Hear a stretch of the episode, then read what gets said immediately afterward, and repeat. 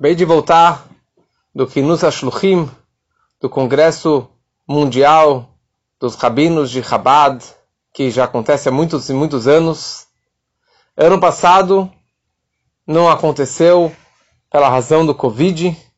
Fisicamente, presencialmente não aconteceu esse congresso, mas virtualmente ano passado teve o recorde de Zoom mundial foram mais de 100 horas com milhares de rabinos do mundo inteiro, 24 horas de domingo até véspera do Shabat, que eles se reuniram para contar histórias sobre suas experiências, histórias do Rebbe. E esse ano, ainda vários lugares com problemas de Covid, então não sabia se ia acontecer, não ia acontecer, quantas pessoas viriam. Eu acho que eles estavam preparados para talvez 1.500 rabinos.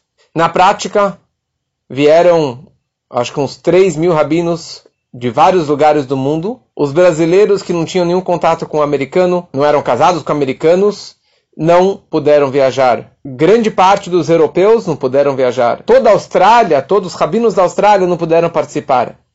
E mesmo assim tivemos praticamente 3 mil rabinos do mundo inteiro, mais quase mil crianças, filhos dos rabinos shluchim, jovens shluchim, que vieram para esse mega congresso mundial do shluchim do Rebbe. Já no meu voo, eu fiz uma escala em Miami, quase perdi o voo, mas graças a Deus a gente já estava fechado o gate e deixaram a gente despachar as malas e correr para o pro, pro avião. E Baruch Hashem, chegamos no avião.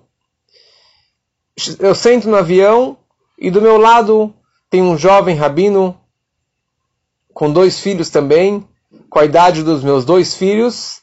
E a gente começa a conversar, quem que você é, eu conheci a cara dele. Eu fui acabar entendendo que ele era o rabino de La Paz, da Bolívia. Rabino Itzik. Kupchik. Um jovem rabino. Aliás, ele estava no meu casamento. O pai dele é muito, muito amigo dos meus sogros. E o pai dele é rabino de Puna, na Índia. Uma história à parte. A gente começa a conversar, histórias para cá, histórias para lá, e ele começa a me contar algumas histórias extremamente interessantes da sua vida de Shilchut. Ele já está quase 10 anos lá na Bolívia, e com todas as dificuldades, mas ele estava lá, inicialmente ele foi para ajudar os israelenses, né, os turistas, os milhares de turistas israelenses que vão passear pela Bolívia, e também pelos judeus locais, que são algumas centenas de, é, de, de pessoas. Purim, do ano passado, de 2020, já estava no comecinho do Covid, no comecinho da pandemia, e duas semanas antes de Purim, já avisaram que as fronteiras da Bolívia iriam ser trancadas e ninguém mais poderia sair de lá. E todos os israelenses estavam tentando fazer de tudo para sair, para fugir, para escapar, e o governo é, de Israel ajudou que eles, que eles fossem, mandaram aviões particulares para que eles pudessem fugir é, e voltar para suas casas.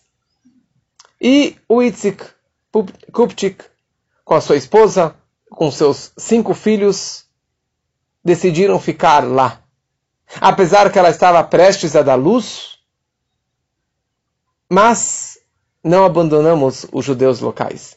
Não estamos dispostos a abandonar os judeus aqui. Como que eles vão fazer o Purim? Como que eles vão ter matzot em Pesach? Como que eles vão fazer alguma coisa? Então preciso ficar aqui. Eu vou abrir mão do meu conforto, do que, que vai acontecer com minha esposa, do que vai acontecer com meu filho, futuro filho. Eles estavam dispostos a ficar sem nenhuma ajuda, com condições médicas muito, muito precárias, e, as, e, ali eles ficaram. E ali nasce o seu bebê, logo depois de Purim. Normalmente, para fazer o Brit Milá dos seus oito, dos outros filhos que nasceram também lá, vinham morrer do Chile com três escalas para fazer o Brit Milá. Mas agora, o que, que você faz? As fronteiras do céu e terrestre estão trancadas e não tem como fazer. Então como que você faz um Brit Milá para um bebê que acabou de nascer? Mas ele falou, com certeza vou fazer o Brit do meu filho no oitavo dia. Então eles falaram, sabe o que? Eu vou fazer, eu vou até a fronteira, a fronteira da Bolívia com não sei qual dos países.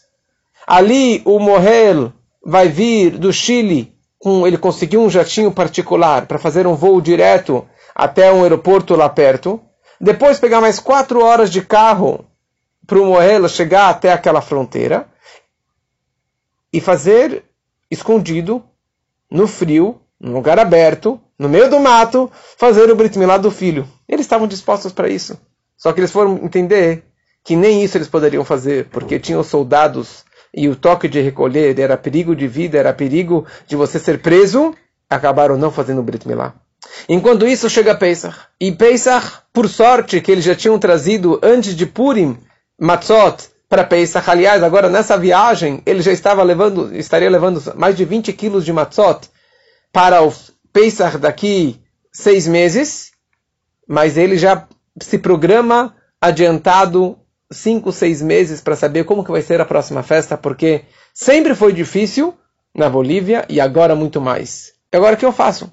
Eu tenho matzot, já foi difícil trazer essas matzot para a Bolívia, e eu preciso distribuir essas matzot para os judeus locais.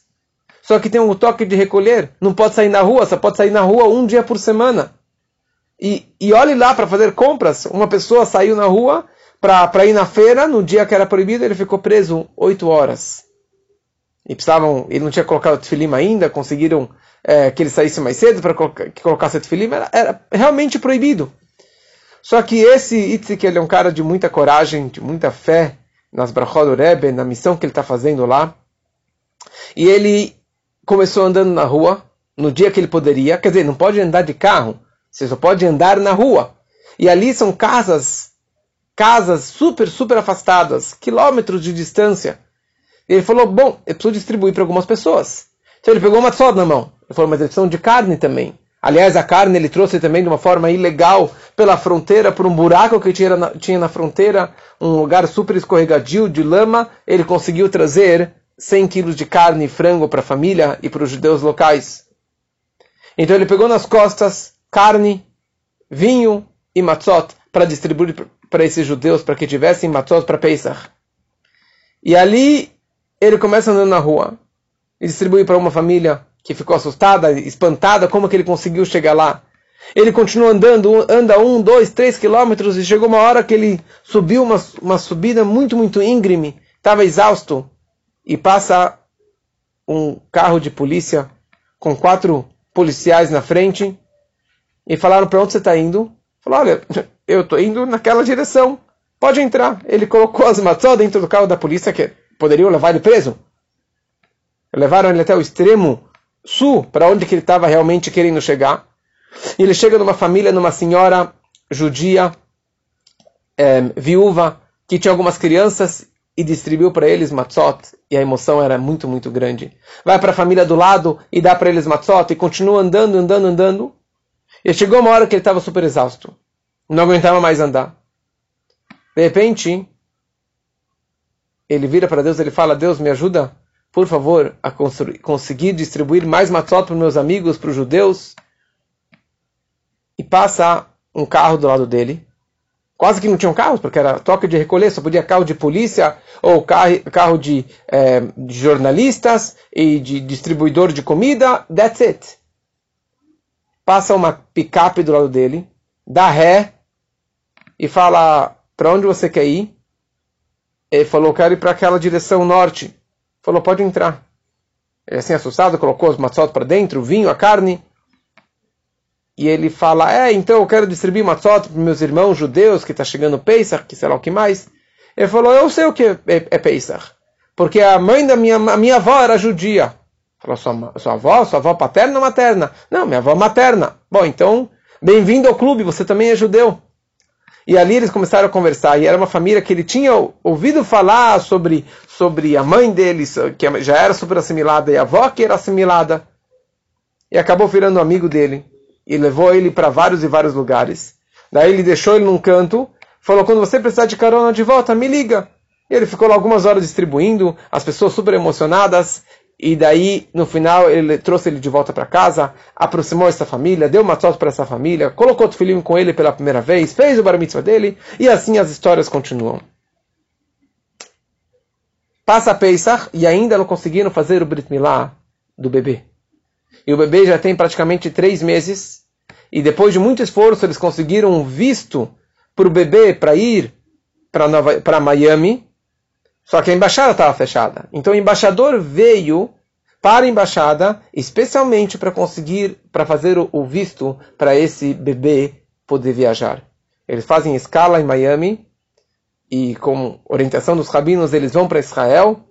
Em Israel eles ficam de quarentena por duas semanas e só então que finalmente eles conseguiram fazer o Brit Milá daquele bebê. Era esse momento quando que Abraão Avino queria que aquele bebê fizesse o Brit Milá. E ele fez o Brit Milá com praticamente três meses. No congresso eu conheci rabinos de vários lugares do mundo. E uma das palestras que me tocou era um rabino, um sheliach da África do Sul, que ele estava nos business e acabaram convidando ele para ser um terceiro rabino de uma sinagoga ashkenazi. Devagarinho ele começou a crescer. O primeiro rabino saiu, o segundo rabino saiu. Ele acabou sendo virando o rabino-chefe daquela sinagoga, daquela comunidade.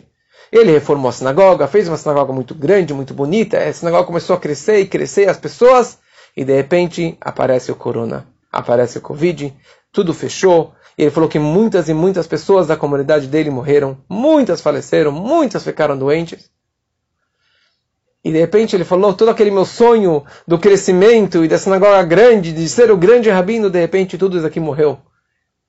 E agora eu aprendi que o meu propósito, a minha shlichut aqui, a minha missão, é de salvar um a um.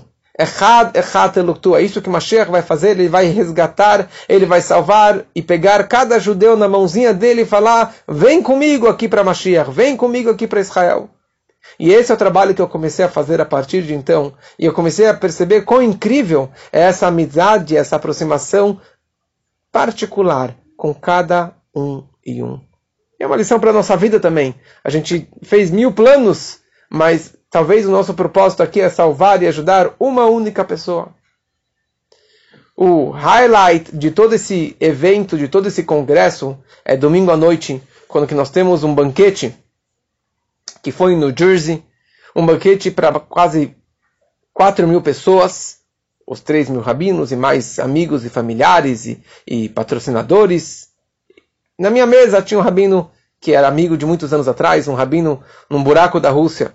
E na mesa ao lado tinha um rabino Zaklas, rabino da Nova Sibéria, que ele, aliás, ele falou naquela noite, e como que ele começou lá uns 20 anos atrás, e mal ele foi, ele estava pensando em fazer a sua missão, a sua shlichut lá na, na Nova Sibéria, e ele foi bem-vindo, ele foi recebido com um programa que destruiu a, a sinagoga local, e daí vieram, veio a imprensa, veio, veio o jornal, veio a televisão, entrevistaram ele como se fosse o rabino-chefe da Nova Sibéria. Ele acabou sendo forçado a ficar lá. Ele acabou transformando toda aquela comunidade num centro judaico enorme, com centenas de crianças na escola judaica que ele criou, uma sinagoga enorme que ele criou, e atividades, e jovens, e baletuvá, e tudo que ele faz, graças àquele programa que ele recebeu de boas-vindas ao chegar 20 anos atrás. Depois do banquete, todos voltam para o quartel-general, para o 770. E ali no 770, lá no, quem conhece, no Zala Katan, na pequena sinagoga original do 770 lá em cima, tem um Farbrengen, uma reunião racídica de pessoas que se unem e foi fundado em honra, em memória, em elevação da alma de um grande rabino de Chicago, Daniel Moscovich, que faleceu anos atrás, e o seu filho, que continua fazendo esse grande evento, esse grande Farbrengen, super lotado, super apertado, mas um momento que aqueceu as nossas almas, um momento que realmente nos inspira, nos dá uma força, uma energia para voltarmos para esse lugar, para essa nossa missão, para continuarmos com muito mais força. Eu saí de lá quase três da manhã, eu sei que eles ficaram lá até as cinco, seis da manhã, mas valeu realmente aquele momento. E o que o Farbrenga não consegue fazer, nem o anjo Michael consegue fazer. Um idoso Sheliach, Rabino Shem Tov, ele se levanta lá E ele fala, vamos agora pedir uma brachá especial de Edefuash Lemar, de recuperação, para fulano de tal. E eu preciso que dez rabinos aqui levantem a mão e prometam que eles estão garantindo, não prometam, que eles estão garantindo que essa recuperação seja dada para essa pessoa. Ele fala mais um nome para uma pessoa que precisa engravidar, e um outro nome de saúde, e outro nome, outro nome. E eu fui entender que, na verdade, acho que a filha dele, o filho dele não tinha filho por muitos anos, e na sequência desse Farbrengen, alguns anos atrás, ele acabou tendo esse neto. Um outro rabino se levanta e fala a mesma coisa. Eu não tinha filhos por oito anos, e foi falado o meu nome da minha esposa aqui nesse Farbrengen com essa garantia, e nove meses depois, minha esposa gerou o nosso primeiro filho. Estava do meu lado Rabino Ber Lazar, rabino-chefe da Rússia, o rabino Cantor, rabino-chefe da Tailândia, e outros grandes rabinos de vários cantos do mundo. E é realmente Shevet Achim Gamiacha, um momento muito especial de você se reunir com seus irmãos, Shluchim, que estão fazendo tudo isso e muito mais, em lugares muito mais complexos, e com maiores dificuldades do que nós temos aqui no nosso conforto. Um momento muito especial foi também para meus filhos, que eu levei meus dois filhos mais velhos para participarem de um quinos desse congresso dos, dos jovens shluchim do mundo todo, mais de quase mil crianças do mundo que vieram, e eles ficaram amigos de crianças de qualquer parte do mundo. Um grande amigo foi, olha o sobrenome dele, Stiefel, em vez de Stiefelman, família Stiefel, que é de um buraco da Rússia, que nem se repetiu o nome da cidade, e eles vivem lá com seus filhos, com sete filhos, e muito bem educados.